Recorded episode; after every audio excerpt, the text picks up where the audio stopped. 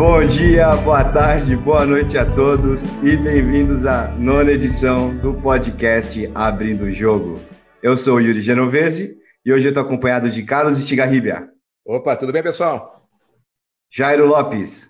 Fala, galera. E Tiago de Freitas, da Coco Opa. Games, como nosso convidado especial. Opa, fala aí, pessoal, tudo bem? Tudo jóia. Galera, Hoje a gente vai bater um papo sobre outsourcing e external development. E aí a gente convidou o grande Thiago da Coco Games para falar um pouco para a gente sobre a experiência dele e a gente bater um papo sobre essa grande indústria de jogos. Tiago, quer contar um pouco para a gente sobre você e a Coco? Ah, posso. Na verdade, bom, a Coco foi formada em dois, no final de 2011, mas a gente começou a operar basicamente em 2012. Foi de uma joint venture que a gente fez com a editora Abril eu acho que já acontece essa história milhares de vezes. E, enfim, a gente pegou um baita empréstimo no banco para poder fazer um jogo que era uma revista em quadrinhos que ia se tornar no que ia se tornar também um jogo e uma, um jogo que ia se tornar uma revista em quadrinhos. E aí, quando finalmente o jogo estava pronto, o Roberto Tivita, que era o presidente, ah, acabou morrendo. E quando ele morreu, o bom, o, o projeto da gente foi enterrado Uh, sem querer fazer nenhum tipo de piada maldosa com o fato dele ter morrido, mas é porque foi o que aconteceu com o nosso projeto. e aí a gente ficou com um baita de um, um, um, baita de uma como é que chama de uma dívida e essa dívida no final das contas o que a gente fez foi bom a gente agora precisa começar a prover serviços para poder começar a bom a, a, pagar as contas eu, eu devia a Deus de um familiar e meu amigo, você só não pode, você deva a todo mundo, só não deva a família, porque a família, todo, todo Natal vai passar na tua cara. Que e... ano foi esse, Thiago? Oi? Que ano foi esse? Ah, isso foi em 2000, assim, é, é quando a gente faliu, porque a Cocu a gente faliu três vezes, né? Antes da gente começar a dar certo, a gente faliu três Começou vezes. bem. É, a gente faliu a primeira vez em 2014, a segunda vez eu acho que foi em 2015, a segunda em 2016, e aí depois disso a gente tomou jeito. A gente começou a olhar assim e disse, porra, a gente precisa. Na verdade, é, tem uma coisa que eu, gosto, que eu costumo falar. Existe uma grande diferença entre você ser burro e você ser resiliente, entendeu? Você ser burro é você errar e você achar, ou então você ter um produto que está todo mundo dando feedback, dizendo que não está rolando, que não é bom e isso, e você continuar insistindo porque você acha que sabe mais do que todo mundo. E o ser resiliente, no final das contas, é todo mundo meter o pau no que você tem, nos serviços que você presta, ou então até nos produtos que você, que você possui, e você, ao invés de ficar com raiva deles, você saber internalizar isso e, e bom, e usar isso como lições aprendidas e fazer as adaptações, que foi exatamente o que aconteceu com o Cocu. A gente, nós somos sobreviventes porque nós nunca levamos nenhum tipo de crítica para o lado pessoal, entendeu? Então, desde 2012 para cá, a gente cresceu bastante. A gente aqui agora, a gente está em Recife, a gente tem um prédio próprio, são quatro andares, mais de 800 metros quadrados. Quem teve aqui foi o Estigarribia já. A gente já está cruzando agora a barreira das 100 pessoas somente aqui em Recife. Ah, durante a pandemia que tá, ainda está rolando, a empresa só tem crescido cada vez mais. Para os próximos anos, ah, para o próximo ano, na verdade, a gente já tem coisas que são fantásticas e que a gente vai poder contar não hoje, mas que vocês vão escutar muito em breve do que é que tá ah, rolando. Para. Ah, ah para. Ah, para. É hoje. Olha, é hoje. Meses, tem seis meses que eu tô escutando o Thiago falar assim, ó, tem coisa boa vindo por aí, tem coisa, coisa boa, boa, vindo por aí. Coisa boa. Eu acho que tem, tem que ser hoje, cara. Não. É, não é projeto, não, é, é, futuro de empresa e futuro até da indústria brasileira. Tem coisa muito legal acontecendo, entendeu? Então, a, gente está bem orgulhoso. Eu não sei se eu respondi a tua pergunta, eu comecei a falar sem freio aqui, já entrei por outros assuntos, daqui a pouco eu estou falando de cerveja. Você deu uma aula de empreendedorismo aí no, no primeiro pitch inicial, que já foi bacana, né? Ah, é, é só não seja burro, seja resiliente.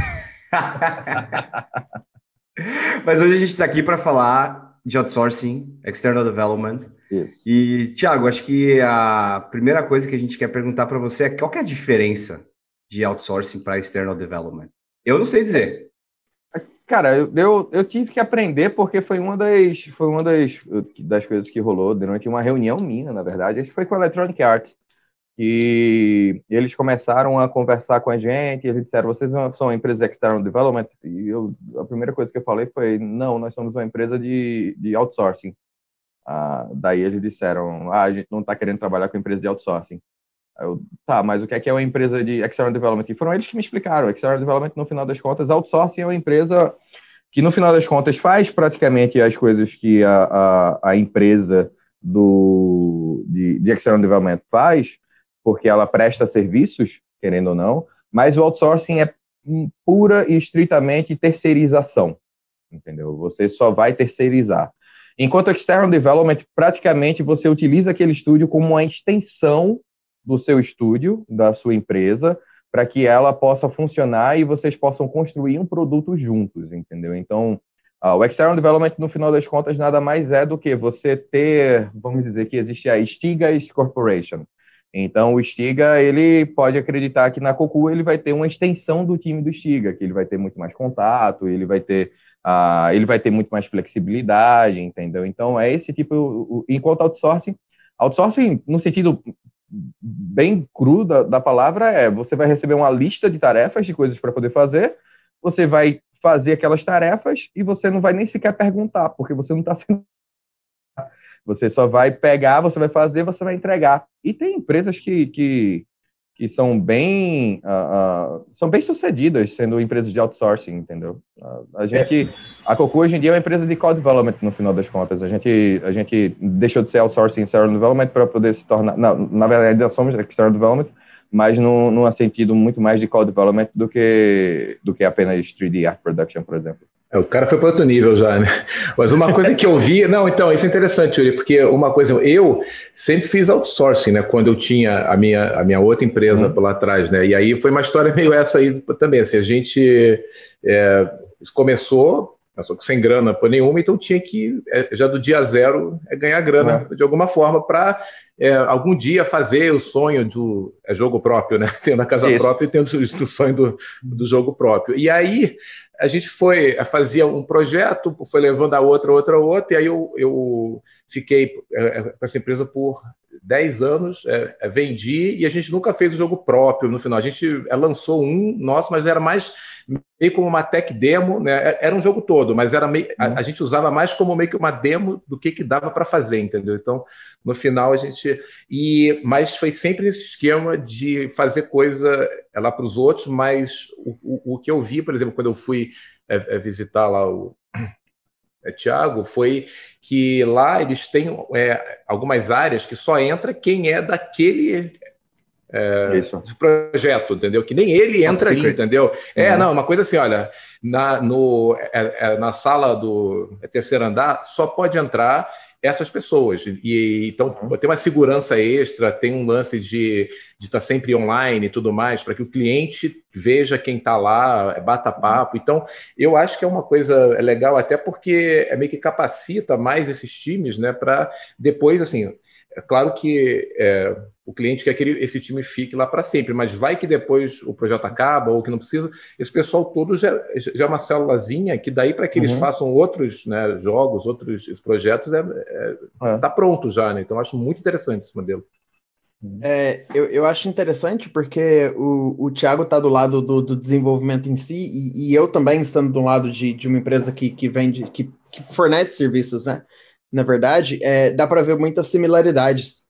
É, muita gente fala que localização e QA são mais outsourcing do que external development, mas o que pelo menos a gente vê na, na Lionbridge com, uh, sei lá, 90% dos nossos parceiros é justamente os nossos times, seja de localização, seja de QA, seja de, de LQA, é, trabalhando mesmo como uma extensão do time da, da publisher, uhum. do, do estúdio mesmo. E aí é engraçado porque muita gente trataria isso como outsourcing, enquanto na verdade, é, é, é, pelo menos a gente trabalha mesmo como, como se fosse uma extensão mesmo do time é, dos nossos parceiros. E aí também a gente vê é, toda a estrutura de, de segurança mesmo, que, que, que uhum. é padrão da indústria, né? Pelo menos é, em, em, muitas empresas como a Cucu, como a Lionbridge, leva muito a sério de ter vários níveis de segurança até você entrar no, no poder entrar num laboratório onde estão, ou numa sala onde estão tá desenvolvendo um jogo, né?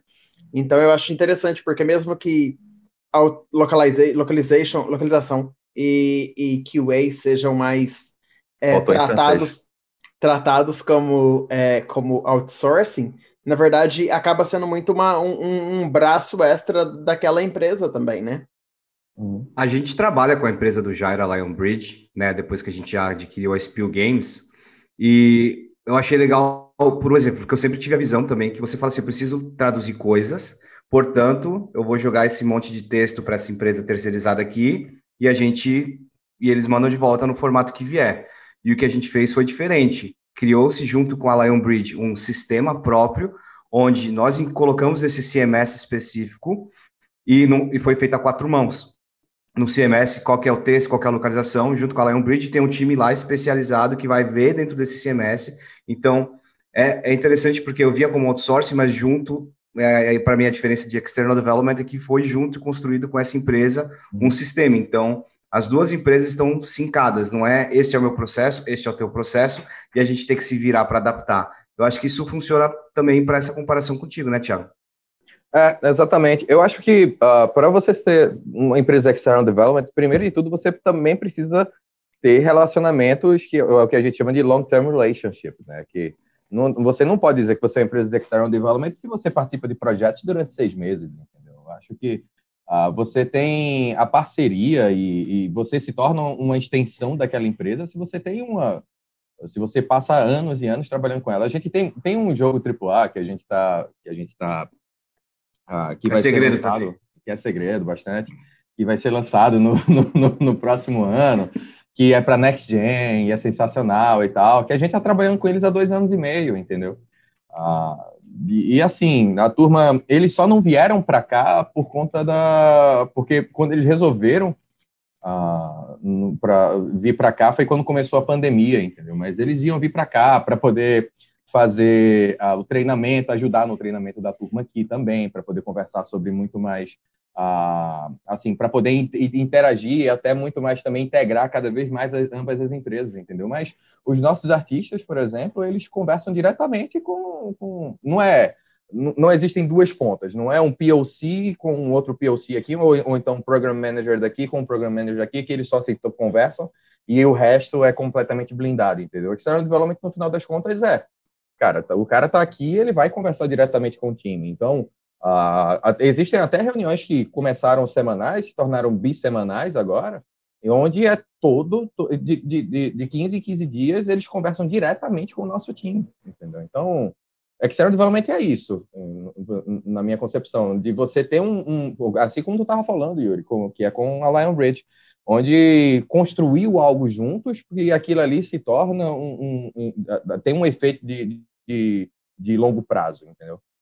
Inclusive, uma coisa até que, que eu, é, eu entrei para Lionbridge em fevereiro, né? E, e, logo em seguida veio a pandemia. Então, uma coisa que eu sei que a gente fazia muito antes, de, quando as pessoas costumavam viajar, era justamente levar os nossos QA leads para dentro do laboratório de qualquer projeto que a gente estava testando, junto com o cliente, deixa lá alguns dias para aprender mesmo como que o time funciona, como que é a didática, como que é a dinâmica, como que, né, como que eles geralmente funcionam, o que que eles usam de ferramenta e por aí vai, para quando o nosso time pudesse começar a executar um projeto, é, a gente re realmente é, não, não tem aquele estresse de, de ajustar o, o, processo à medida que ele vai, né? Porque já começa com todo mundo sabendo o que, que acontece, quando acontece e como que as coisas funcionam melhor. Eu acho que, uhum. que realmente é, é, a, é a receita do sucesso. E, e, e, eu acho que, assim, pelo menos tem funcionado muito bem. É, mesmo com, com o Covid, acho que a gente tem tido, sei lá, onboard, um, uns onboardings diferentes.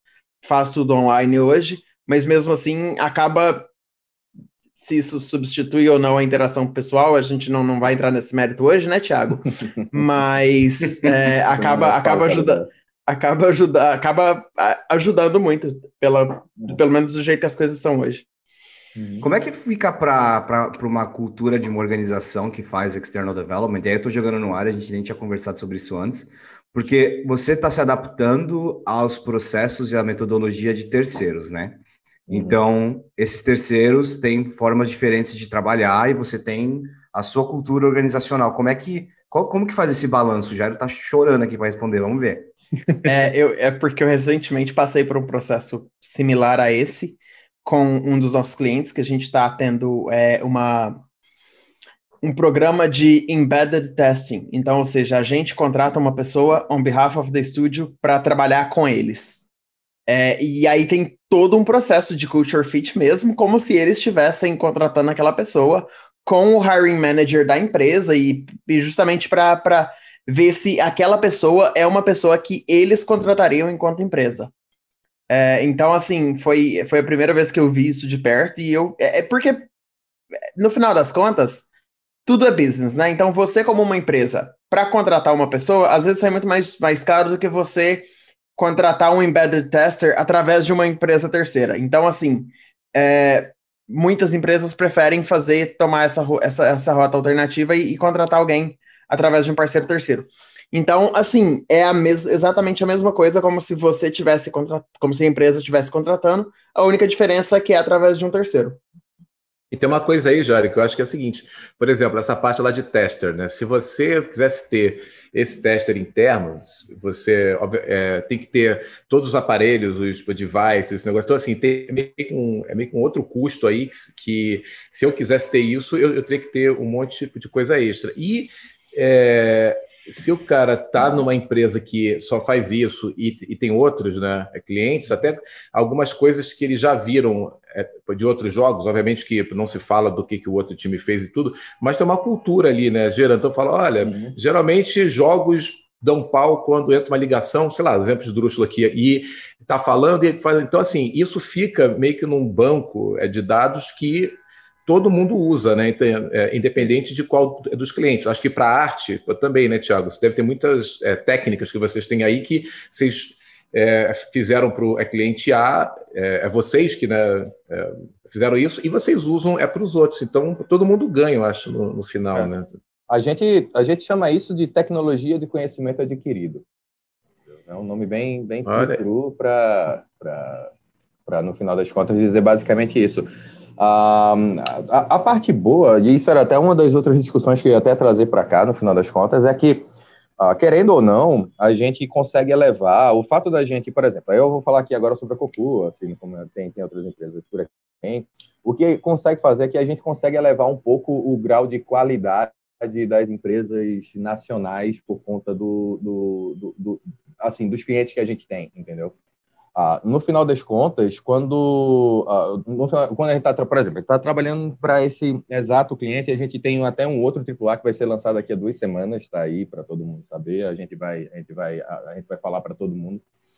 Ah, e, e no final das contas, a gente tem, ah, quando a gente participa desses processos, quando a gente participa desse tipo de, de de trabalho, no final das contas você começa a trazer não apenas a cultura de fora para cá, para dentro da casa também, entendeu? Onde a gente pode aprender o que é que eles estão fazendo melhor e etc. E a gente pode também adaptar para o nosso o nosso momento.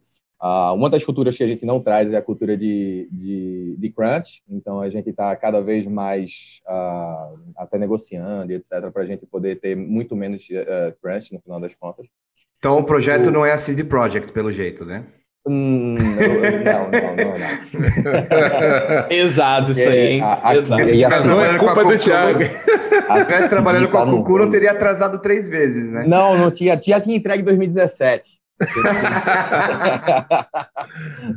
então, na verdade, seria nem Cyberpunk 77, seria Cyberpunk 2020, já tinha entregue, já estava todo mundo aí. O futuro já era agora no final das contas, o. Uh, e eu acho que. E até uma provocação aqui no final contas, do, do, do que é que eu estava falando antes, que é. Uh, a gente acaba sendo treinado também muito por essas empresas lá de fora, porque a gente acaba adquirindo pipelines e adquirindo conhecimento de pipeline, de, de, de, de next gen, entendeu? De consoles que ainda nem sequer chegam para o público consumidor e etc.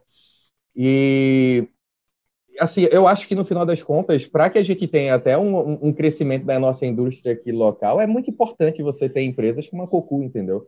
Porque é, você começa a treinar de verdade os, os profissionais que vão ir, por exemplo, formar suas próprias empresas, vão ter ideias sensacionais e vão se juntar com outras empresas, entendeu? E aí eles vão, no final das contas, ou então vão entrar em outras empresas, e essas outras empresas, quando eles entrarem, eles vão elevar o nível de, da capacidade de arte desses times, ou então de programação e etc, entendeu? Então, Ah, tem até o pessoal de RH aqui é emputecido com. Eu não sei se pode falar emputecido, mas já falei duas vezes.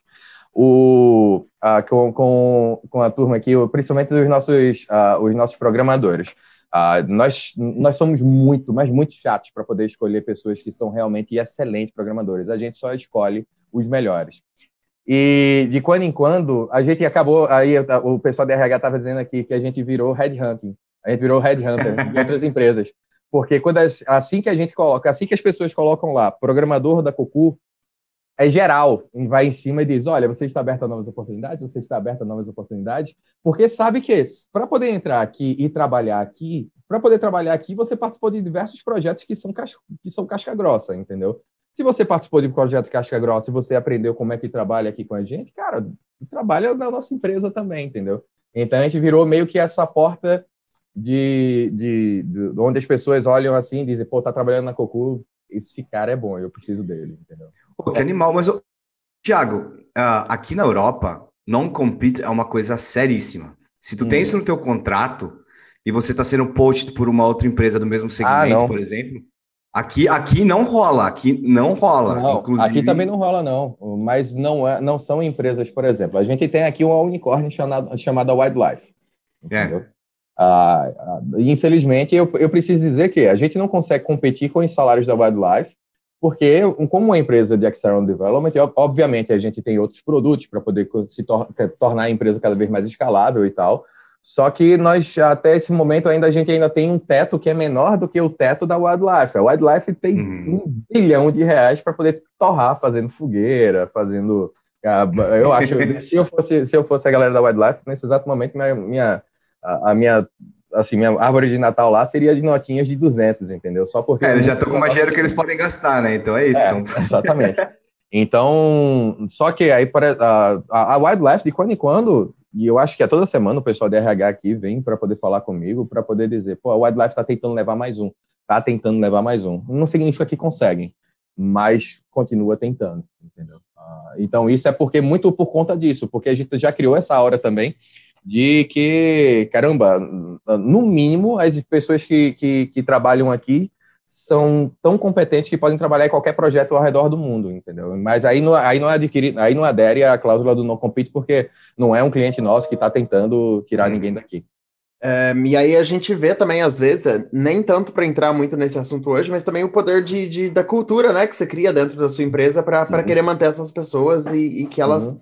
continuem querendo ficar. É, é, eu acho que, que isso é o mais, mais legal de tudo. É, e, e, pelo que eu conheço, a Cocu tem uma cultura muito forte e, e as pessoas realmente gostam, né, de, de da Cocu uhum. como um lugar para se trabalhar. Então, é, é parabéns que vocês estão criando isso e, e, conseguindo reter muitas, muitas dessas, dessas pessoas, né, desses profissionais também. Mas na verdade, o que eu queria te perguntar uma coisa é: você falou mais cedo sobre vocês trabalharem com estúdios maiores e aprenderem processos, aprenderem como que eles, a perspectiva deles com relação uhum. a, ao desenvolvimento, aos jogos, ao produto em si. E aí, conta pra gente é, qual é a diferença é, que vocês repararam na prática sobre trabalhar com uma empresa AAA, como a Guerrilla, por exemplo, ou qualquer outra, e trabalhar com uma empresa mais independente ou um estúdio menor. É, eu quero ver, eu quero ver realidade agora, hein, Thiago? Não vai, não vai sugarcoat as paradas. Eu quero ver porrada não, agora, porque a é. realidade é porrada, hein?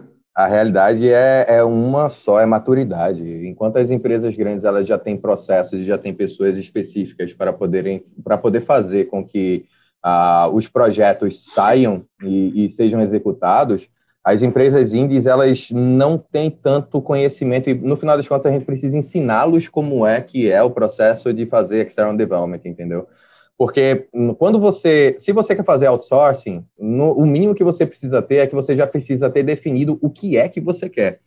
Uh, e, a, e, existem algumas empresas indies que chegam e, e simplesmente dizem: uh, a gente quer isso daqui, no meio do caminho eles mudam de ideia e acham que isso já está dentro de um valor que já foi pago, entendeu? E aí você diz, olha, isso aqui não estava no escopo, não. Ah, mas eu paguei pela arte. Sim, mas você não pagou por essa arte aqui, não. Essa arte aqui, a estimativa é muito maior.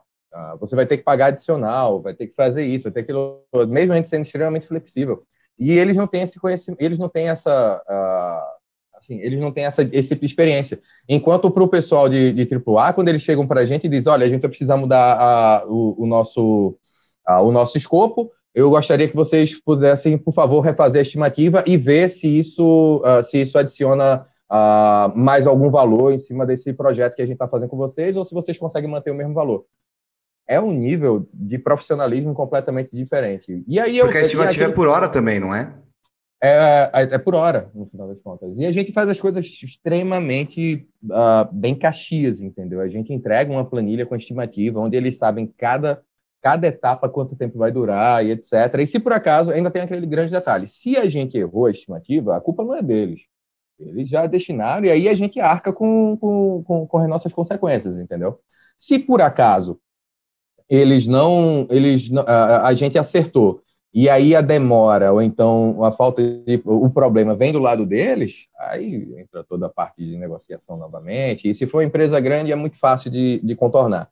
Se for uma empresa pequena, aí você vai ter muito vai e volta, as coisas.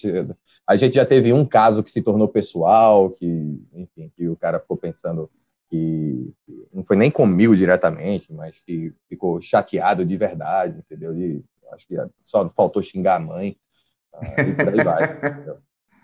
Mas é a maior diferença é essa, é profissionalismo, é saber o que faz. E eu acho que no final das contas é até importante. Por exemplo, Vamos dizer que a gente, a gente tem diversos program managers aqui. Vamos dizer que um dia, a, sei lá, a Wildlife, ao invés de contratar um cara que era da Epic, resolve tentar tirar alguém daqui porque precisa implementar como é que é essa cultura de, de trabalhar com external development.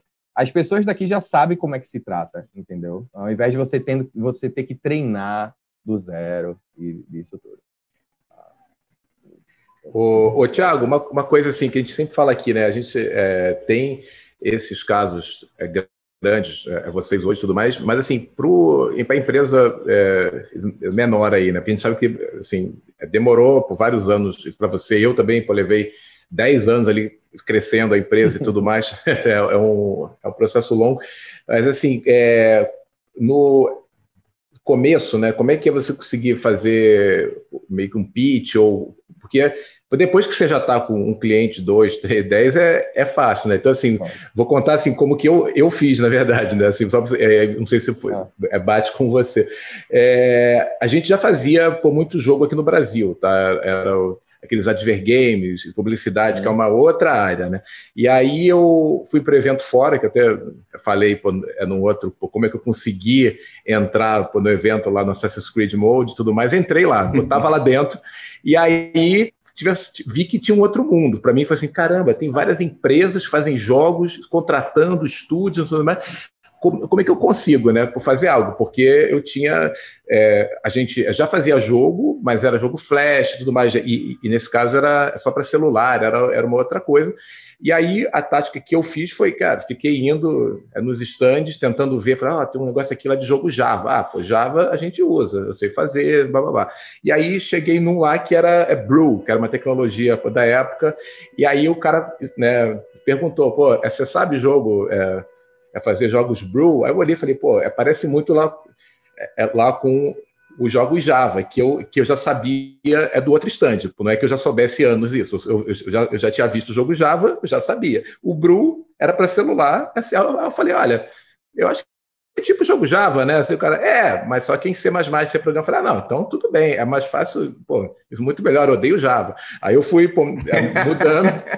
e aí, é, mas assim, a gente programava, eu sabia do que eu estava falando ali, não era um chute aleatório. Eu falei, ah, tá, a, a gente usa é, o, a programa tal, o Visual C, blá, blá, blá, e ok, é, dá para fazer, ou é, o, o, que for. E aí acabou que no final o cara falou: ah, você é, quer fazer um, meio que um teste para é, portar o jogo lá para um é, celular que, é, por acaso, era um é, modelo que era da Vivo, e eles e, e os caras não tinham sabe, esse aparelho, né? Em mãos, precisava ter para estar com rede.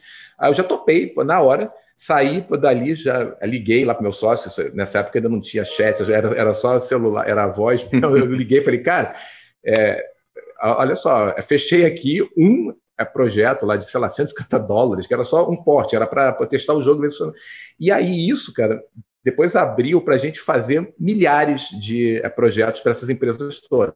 Essa, essa empresa era Jandat, que depois virou EA, é mobile, mas foi muito nisso, assim, eu já sabia da parte técnica, mas não exatamente do que estava sendo pedido ali, mas foi um misto de é, cara de pau e o que fazer, entendeu? Mas, assim, eu não sei para outros estúdios se eles teriam esse, né, essa chance hoje de fazer isso. Então, o que, que você acha, assim? Ou, ou como é que você fez aí algum, algum pitch já tenha feito também? Eu já, ah, primeiro de tudo, eu acho que eu fiz diversos pitches. Eu, eu, só, eu, eu costumava falar, até brincando com, com o pessoal aqui dentro, eu costumava dizer que ah, eu chegava igual aos mormons, entendeu? Você tem um minuto para poder escutar a palavra do E aí, e dentro disso, bom, assim, eu tenho é, histórias, se a gente for falar somente das minhas histórias aqui de pitch, de como é que aconteceu, de, de como é que as coisas aconteceram, vai demorar mais. Uh, eu tenho algumas histórias que são fantásticas, como por exemplo, tipo, a gente estava falindo já pela segunda vez, quando foi quando eu viajei lá para fora, e eu não sabia falar inglês direito. E eu, eu acho que eu fui no, no programa piloto da Brasil Games para poder uh, de, de, internacionalização de empresas, entendeu? A gente foi um dos primeiros aí. Então, foi lá em Montreal. Eu nem sabia, eu nunca tinha pego tanto frio na minha vida. Então, eu cheguei, eu fiquei com minha boca estourada e tudo mais.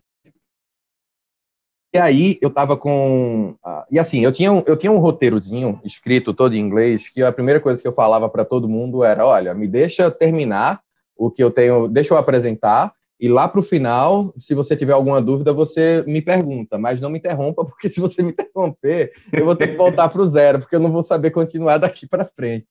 Aí a turma, beleza.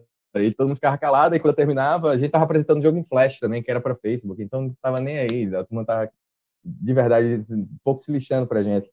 E toda vez que eu terminava a apresentação, o pessoal somente dizia, sabia que não tinha como conversar comigo, e dizia, olha, valeu, obrigado, até mais, tchau. Só que teve uma porcaria de uma empresa do Canadá que o cara virou assim para mim e disse: Olha, gostei, uh, eu, eu, tenho interesse de continuar falando. O que é que você acha que serão os próximos passos? E aí eu não estava preparado para improvisar. Eu não estava. Aí ferrou. Aí ferrou. E aí foi quando, eu, foi quando eu percebi que o inglês pode ser um pouco traiçoeiro, de verdade porque existem expressões que são bem parecidas e outras que não, mas que têm conotações completamente diferentes. Uma é it's up to you, que era o que eu deveria ter falado, né? Tipo, ó, ó agora it's up to you e, e falar, jogar para ele a bola para ele Essa poder resolver. Essa história é muito tudo. boa. E só que o que saiu da minha boca foi, well, up yours. É o famoso, é, Cala boca. é o famoso vá tomar no cu. E aí o cara, o cara disse, quais são os próximos passos? E eu disse, vai tomar no cu. Aí ele, daí pra frente, foi, Mas você fechou o negócio ou não fechou? Não, fechei não. Calma. Foi uma, foi uma sucessão de what? Aí eu, I, I, can, can you repeat, please? Aí eu, up yours. E aí eu continuei mandando o cara tomar no cu. Assim, de monte, entendeu? Porque na minha cabeça, é, eu assisti falar. um episódio de South Park esses dias que, que o é. cara, que, que o Cartman vai falar pior. Cara, eu não conseguia parar de pensar em outra coisa. Assim. aí teve uma hora que o cara falou, tipo, assim, aí ele perguntava a ele, repete só mais uma vez. Eu, pô, eu pensava que eu tava arrasando, entendeu? Que eu tava abalando mesmo. Porra, o cara gostou muito da minha confiança, pô. Eu tô jogando pra ele, ele que, ele que resolva. E aí eu falava, a pior. E ele teve uma hora que ele começou a rir, ele disse, olha, eu sei que o, o inglês não é, não é, muito sua praia, mas se você puder tentar explicar com outras palavras. Aí eu acho que eu demorei uns 30 segundos dando volta, tentando explicar o que, é que era. Aí teve uma hora que ele falou, ah, o que você quer falar é it's up, you, it's up to you. Aí eu disse, é, ele disse, você sabe o que, é que significa pior? Eu, não, ele significa que você está mandando eu colocar meu dedo no cu e empurrar para cima. Aí eu disse, não, pelo amor de Deus, não, não é isso não. Aí ele começou a rir, ele disse: "Ah, eu só só não vou, só não vou ficar com raiva de você, porque dá para perceber que não foi com intenção e, e, você não domina o inglês. Mas pode ter certeza que eu vou contar isso para todos os meus amigos." Aí quando ele falou isso, aí eu no meu inglês macarrônico na época, a única coisa que eu falei foi: "Please change my name." não vou nem discutir. Eu não vou nem discutir, pode fazer o que quiser. E foi isso, Mas... e também foi, e tem uma segunda história também, que é, no final das contas é, é, quando a gente aprende que as pessoas fazem negócio com pessoas, não fazem negócio com empresas. Uh, que é a saga da Guerrilha Games. Eu acho que todo mundo fica perguntando como é que a gente começou a trabalhar com a Guerrilha. Primeiro de tudo, a Guerrilha estava nem aí para o portfólio da gente. Uh, a Guerrilha, a, a, a, história da Guerrilha foi muito, assim, um dos ensinamentos do meu guru, Stiga Ribia, que a, a gente estava pronto para poder fechar a empresa pela terceira vez. A gente tinha ido para a XDS, e aí lá na XDS uh, ah, eu tinha tido somente reuniões absurdamente ruins. E do nada, ele aí tinha um, um, evento lá que era o Industry Pub Crawl, que que você entrava no ônibus, todos os executivos, é um evento bem pequeno, XDS. Você entrava com todos os executivos, você entrava no ônibus, e você saía de, de, não de bar em bar, mas de empresa em empresa, você parava, você tomava uma cerveja, ficava conversando, fazendo networking. Uh, e aí, brasileiro gosta, da, gosta de bagunça, eu fui pro, quando a gente voltou pro ônibus, uh, no ônibus eu sentei lá na frente, eu tava brincando com todo mundo, eu tava completamente, tava completamente embriagado, aí eu fui pedir, eu pedi pro Chris Rand, que é o, o responsável pelo evento, se tinha um microfone. Uh, e aí, dessa de pedir o microfone, eu fui, uh, ele me deu o microfone e eu fiz o ônibus todo se levantar para cantar pó, pó, pó, pó, pó, pó, pó, pó, e batendo no ônibus, no teto do ônibus. E depois disso, aí apareceram os russos para poder mostrar como é que era a, a música russa, e uma música tradicional da, da Rússia, e do nada eu olhei pro Chris e disse, porque do nada eu virei o host do, do, do ônibus, entendeu? Eu comecei a virar o cara que estava entrevistando, brincando com todo mundo, e e, e, depois disso eu cheguei pro, pro, pro Chris e disse, canta uma música daí do, do, do, Canadá, que seja daqui. Ele diz, a gente não tem nenhuma. Aí eu, é claro que tem. Ele, qual é? E eu comecei a cantar Celine Dion, assim, pro, pro, pro ônibus todo, entendeu? comecei, If I, wherever you are. Bom, no outro dia, 9 horas da manhã, como, como tá, no, tá ali na Bíblia do Estiga, né? Esteja lá disposto, a, tá. acordado tal. Eu tava lá, eu no, no, eu só tinha tido reuniões extremamente ruins. Tava eu sentado, eu tava eu no meio do pátio, não tinha mais nenhuma reunião no último dia do evento. E todo mundo, e eu, assim, eu tava me sentindo muito mal. Eu, a primeira coisa que eu pensei foi eu destruir minha carreira. Eu não tenho mais carreira, ninguém mais quer falar comigo. Celino de Freitas.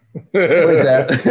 só que só que aí o que aconteceu foi o contrário todo mundo que estava no ônibus começou a me ver, veio conversar comigo, veio me entregar cartão e pediu para a gente poder conversar depois. E dentre eles estava a galera da guerrilha, entendeu? Que aí eles me chamaram, ah, vem cá, tava, tava no stand da Virtus lá, tava mostrando, ah, a gente tá fazendo esse projeto, você acha que pode fazer, tarará, tarará. E aí, depois disso, quando eu voltei para o Brasil, foi ele que veio atrás e disse, ah, vamos lá, vamos tentar fazer um teste. E aí a gente ficou um, teste, um tempo testando, só a primeira, só o primeiro feedback que chegou foi de mais de 180, foi, acho que foram umas 120 páginas no final das contas, só de feedback, a gente já tinha falhado naquele momento, entendeu? Só que ele queria tanto trabalhar com a Cucu por conta de que por conta da experiência que rolou lá, que ele foi treinando a gente até a gente ter a capacidade de realmente começar a trabalhar diretamente com eles, entendeu? Então, ah, assim, meus pitches nunca foram muito pitches, não. Meus pitches foram muito mais no, estilo, no sentido de Chigarribia, de Bom, a conclusão, então. inesquecíveis. Para ouvinte, é, é por então, isso, ficou essa. É por isso que o nome dele é Tiago de Festas, porque é, né, é onde ele faz os peixes. Já foi. Mas Tem acho que isso história... puxa, ah. puxa muito pro fato do, do episódio do Happy Hour que você ficou batendo na tecla da serendipidade. Existe essa palavra em português? É. Serendipity, de você ter um encontro com alguém aleatoriamente e você tá ali despretensiosamente e do nada o negócio surge, né? É. Na Gazeus foi assim com o Instant Games. Eu tinha um parceiro do Facebook, a gente conseguiu uma reunião por, porque a gente achava que, tinha, que era um outro assunto, e do nada eles falaram: quer fazer? A gente falou que era, claro, com certeza. Depois que acabou a reunião, a gente se olhou e falou: ninguém sabe fazer HTML5. Mas a gente hum. fez e deu certo.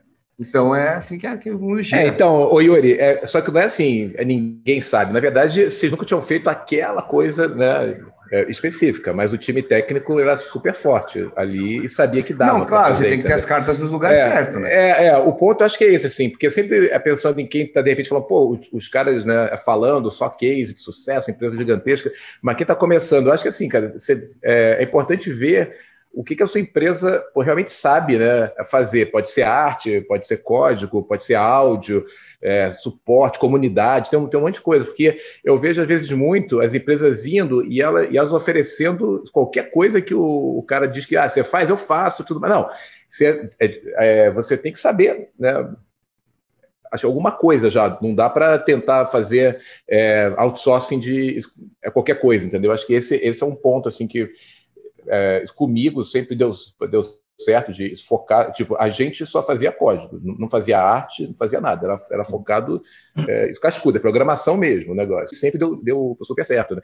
E aí eu acho que é até uma coisa que é, para as empresas aqui, acho que, o, acho que o outsourcing, a gente até falou isso já, acho que no primeiro episódio, sei lá, que eu acho que é super importante como forma de que elas ganhem grana, né, para se mantenham vivas e de conhecimento, porque é, cada é, cliente novo desse, o que eu e o que o pessoal né, conseguia de é, entender coisas novas, processos novos, ajudava muito e isso depois pode virar o seu próximo game sair mais rápido, né? Ou com uma qualidade mais legal, ou você já ter meio que uma publisher que você sempre fez parte de jogo, ele já te conhece, já meio que tirou aquele risco técnico de se o seu time sabe ou não fazer, aí você vai e mostra o seu próprio jogo, né? E aí, de repente, essa publisher que te contratava pode ser a tua publisher do teu próximo jogo, né? Ou um projeto junto, né? E co-development aí que o, o, o Thiago está indo para essa para essa onda também, né? Eu acho de. A gente está indo muito para co-development também, até porque eu acho que era um dos tópicos que a gente ia falar.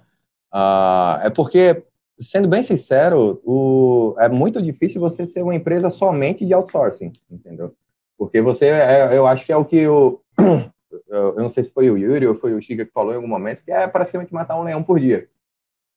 E se você não tem, se você não tem grandes uh, projetos de longa duração, você vai estar o tempo todo precisando vender, entendeu? Então é um pouco exaustivo e isso, uh, isso consome muito do tempo, até do time mesmo, entendeu? E se se você tem diversos projetos que são de seis meses apenas, você vai ter, você vai ter um time que vai estar alocado para aquilo ali, mas se você já não tiver um projeto para já colocar em seguida, você já não tem mais como segurar aquele time, você vai ter que demitir o time, entendeu? Então é muito complicado.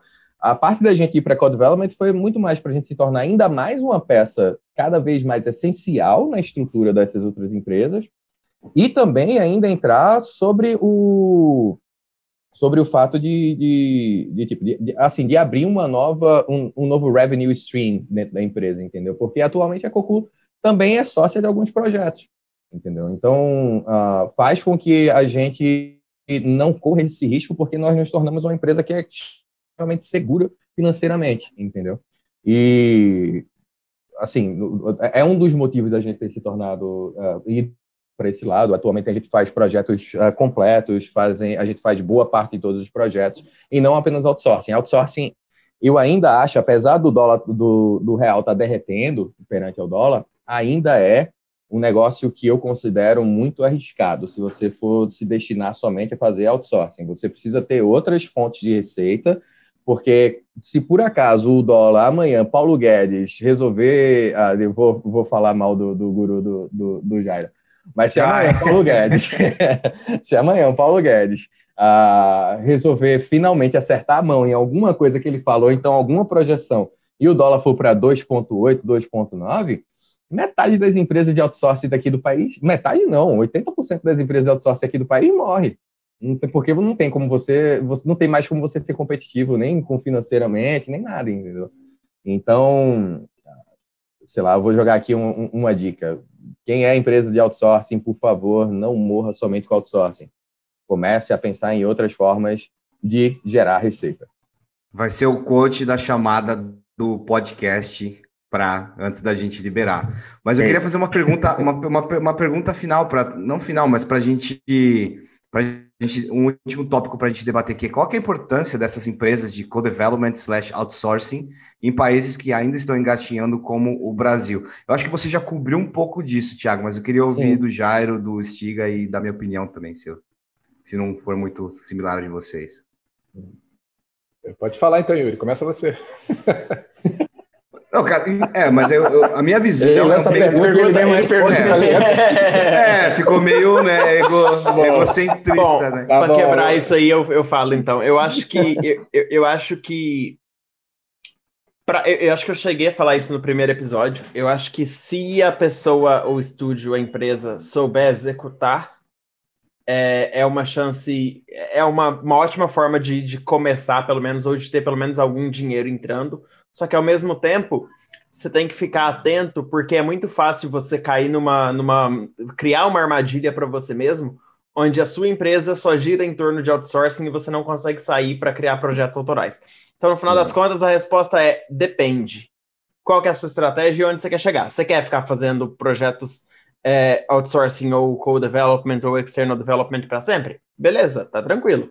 É, se você quer, mas se você quiser lançar produtos próprios ou realmente usar isso para fazer uma, é, uma para você ter suficiente para se você pra, suficiente para rodar por seis meses fazendo seu jogo para depois pegar outro projeto para rodar mais seis meses e, e, você for querendo fazer assim mas que no final das contas é para você lançar um jogo ou para fazer alguma outra coisa eu acho que é um dos melhores caminhos. Eu ainda acho que talvez fazer jogos hyper casual valha mais a pena do que é, co-development, porque acho que vai te dar mais experiência para o que você estiver tentando atingir no final, se for viver de jogos próprios. Mas eu acho que também trabalhar com empresas maiores e, e participar de, de, de uns pipelines de produção mais robustos também vai te ajudar muito para isso. Então eu acho que tudo depende do, do end goal, no final das contas. É, Jário, eu acho assim, se você realmente é, um, é uma empresa, é pequena ainda, é, é, um sócio, dois só e tudo mais, é difícil mesmo você conseguir pegar já um é, é, é projeto. Acho que aí tem esses outros caminhos lá do Hypercash, a gente já falou disso tudo. Agora, eu vejo é que talvez essas empresas tenham que é, fundir, entendeu? Às vezes eu, eu, eu acho que tem muita empresa, né, com três, quatro sócios ali, tentando tudo, e às vezes falta essa visão do, pô, se a gente faz uma holdingzinha aqui, faz um pool de empresas, uma é boa de arte, e aí dá para ter meio que um hub ali que você capta é, esses projetos mais legais, ou que é banking né, é por mais tempo, mas eu concordo que é, é difícil você é, crescer apenas fazendo isso. Acho que é um é meio para você ir para outro lado. Acho que é o Cocu achou essa, essa veia agora de é, projetos junto com outros, co-development ou outras coisas que eles devam estar tá, né, é, fazendo. Você tem outras empresas é, que estão indo para uma área mais técnica ou de business, live ops, fazendo live ops. Então, assim, e aí já virando sócia de certos jogos, eu acho que uhum. é o caminho é você conseguir algo que te traga uma receita que não seja só daquele é, projeto né, que você está fazendo, a recorrência aí, né? Então, acho que é um meio. Mas você pode ficar anos nisso, não é problema algum, acho. Eu acho que é que tá o problema, Xiga, é porque na hora que você começa a trabalhar com outsourcing, você começa a receber dinheiro. E aí você se torna escravo do dinheiro, entendeu? Você é, se é um torna ponto. escravo do, da, da caixinha do McDonald's que você pode comer toda vez que você vai no shopping, entendeu? Uh, se você. E aí, uh, eu acho que a ideia de, de você ir fazendo alguma coisa paralela é bom, porém, uh, é muito alta a probabilidade de que você nunca vai completar nada, porque a tua prioridade sempre vai ser primeiro o dinheiro para necessidade imediata e não para necessidade futura, entendeu? Eu acho que esse é o maior problema. Eu conversei com tem uma empresa, eu, eu, não posso mencionar com essa empresa porque, enfim, porque eles eles obviamente nunca falaram sobre isso, mas teve uma empresa que eu eu estava apoiando, cara, a, a gente para vocês e tal, não sei o quê, vamos fazer jogos próprios, vamos fazer jogos próprios. Só que a necessidade e a urgência era tão grande de receber dinheiro agora que eles resolveram que não iam mais fazer jogos próprios, eles queriam trabalhar com jogos de uh, uh, prestando serviços. Isso não quer dizer que eles não, não vão ser bem-sucedidos, eles estão até sendo bem-sucedidos atualmente, mas que eles poderiam ter. Mas o que atrapalhou no final das contas, eu acho que foi exatamente isso: foi a necessidade hum. imediata, entendeu? E aí é muito difícil você dizer não para quando o dinheiro está começando a entrar. Eu acho que, independente de, de que ramo você atue, é, você falou do risco de fazer só outsourcing, né? E aí o dólar muda, né? O, o guru do, do do Jair aí muda de ideia, e aí isso, isso acaba comendo 30, 40, 50% da receita dessa empresa. Pois é. Mas isso, isso, isso também acontece na, em, num, num negócio que já é um negócio próprio que já é consolidado. Uma empresa que faz grana com advertising vai sempre procurar diversificar como ela vai fazer grana não só com advertising, mas como ela vai fazer grana com advertising, compras em jogos, subscription, caramba, quatro. Então, acho que diversificar é importante e não ficar só de olho no, no, no, no short term goal. Então, acho que é, é muito mais estratégia né, é, qual é a importância do outsourcing code development para, países que ainda estão engatinhando como o Brasil? Que essa era a pergunta que a gente meio que desviou. É, Mas o ponto é capacitação, porque acho que por sua experiência, Thiago, vocês estavam ali perdidões e a guerrilla te, te abraçou e te tirou do de A para Z, né? Então, hoje vocês matam no peito qualquer coisa. E na época não era. Então, vocês tiveram que trilhar esse caminho, esse processo de capacitação e até chegar onde você chegou. Óbvio, a oportunidade ainda é grande, independente do, do se você está só prestando serviço ou, ou, sendo apenas outsourcing, porque o Brasil hoje é um lugar onde de crescimento na hora de jogos, é um lugar onde, por causa da Cocu, por causa da Gazeus, da Wildlife, de todas as empresas, o profissional de games está se capacitando e as empresas daqui, aqui eu digo Europa, Estados Unidos, estão olhando para o Brasil como um lugar de qualidade e mão de obra muito mais barata. E uhum. a gente na Europa faz isso, cara, a gente terceiriza para a Turquia, tá procurando gente no leste europeu, né? Mais por causa do time zone, porque do contrário, a gente estaria procurando lugares no Brasil, uhum. Argentina, Chile, etc e tal. Então, é, é, é muito interessante isso, porque dá para fazer muita coisa. Dá bastante. No final das contas, eu acho que eu, eu acho que o, o maior valor agregado é exatamente isso, é capacitar. A gente acaba, a gente, no final das contas, a gente acaba elevando uh, o sarrafo, entendeu? No, no, de nível de qualidade em tudo quanto é em todos os, os âmbitos, desde programação, passando por design, passando por, por, por, por tudo isso. E, e, e, nada impede que um dia as pessoas que estão aqui dentro da, dentro da Cocu um dia comecem suas próprias empresas, entendeu? E, e dentro disso, com todas as coisas que eles já uh, que eles já adquiriram aqui, toda a experiência que eles já adquiriram, eles montem uma empresa que vai ser sensacional. Entendeu? Bom demais. E galera, estamos chegando próximo ao nosso fim, mas não antes da gente cobrir o nosso quadro de o que vocês estão jogando. E eu vou passar a bola para o nosso convidado, Thiago, hoje falar o que, que você está jogando, Thiago. Cara, eu, eu tô jogando, uh, apesar da gente só trabalhar praticamente com console e PC, uh, ah, eu só jogo no celular. Eu tô jogando uh, Call of Duty Traidor. Mobile, ah, o outro é o Mini Futebol, que é o, o Jairo também joga. Eu e trouxe, o outro é o. trouxe mais jogador para esse jogo do que qualquer campanha de. Sério. E o outro é. Eu posso é virar. Aqui, eu vou virar influencer de jogos agora. Pronto, já era. Influencer. Vai virar streamer. Cara, teve um funcionário da que desistiu da carreira aqui de programador para virar streamer. Olha que legal. Acho que tá dando muita grana, realmente, essa área. Eu vou também virar streamer. Uma outra coisa que e o outro jogo também é o que a gente que a gente come, o que a gente uh, joga aqui na hora do almoço. A gente começou a voltar aos poucos aqui para o estúdio, somente voluntários, e somente quem quer, a gente não obriga ninguém. Aí a gente tem umas 10, 12 pessoas que ficam aqui dentro. E, e cara, a hora do almoço é a hora do Among Us. Então, ah, que legal demais. Among Us é, é muito bom, é cara. E você, Jairo?